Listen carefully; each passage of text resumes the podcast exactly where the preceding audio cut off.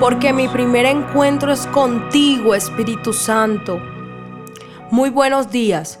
Mi nombre es Isabela Sierra y te doy la bienvenida a este poderoso devocional, donde el Padre madruga para hablar a tu oído palabras de fe.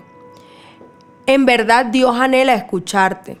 Espera el momento del día en que te dispongas para hablarle y puedas abrir tu corazón y hacerle saber todo aquello que sientes.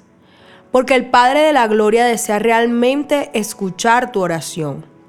Quiero que vayamos juntos a la palabra que se encuentra en Mateo 6, versículo 6. Y dice así, mas tú cuando ores, entra en tu aposento y cerrada la puerta, ora a tu Padre que está en lo secreto. Y tu Padre que ve en lo secreto te recompensará en público. Hoy Dios te habla a ti que tienes tanto por decirle, por contarle y por confiarle.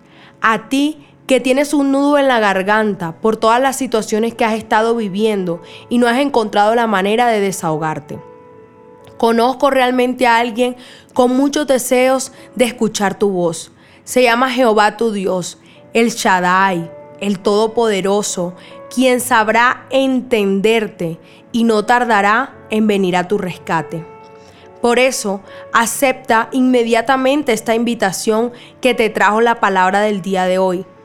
¿Qué tal si cierras la puerta de tu habitación y comienzas a hablar con Él? A decirle que lo amas, que lo anhelas y lo necesitas.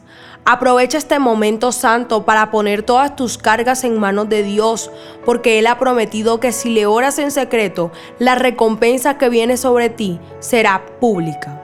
Toda persona que te rodea podrá admirar la obra maravillosa que Dios ha hecho en ti aceptemos esta invitación y comencemos a orar en esta mañana.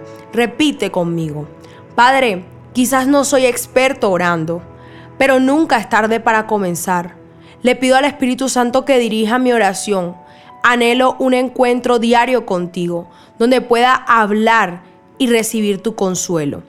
Amén y amén. Bendecido día. Mi primera cita es tu encuentro diario con Dios. Síguenos y encuentra mucha más bendición. Estamos en Instagram y Facebook como Isabela Sierra Robles. En YouTube como Soplo de Vida Ministerio Internacional. Y no se te olvide compartir este mensaje con los que más lo necesitan.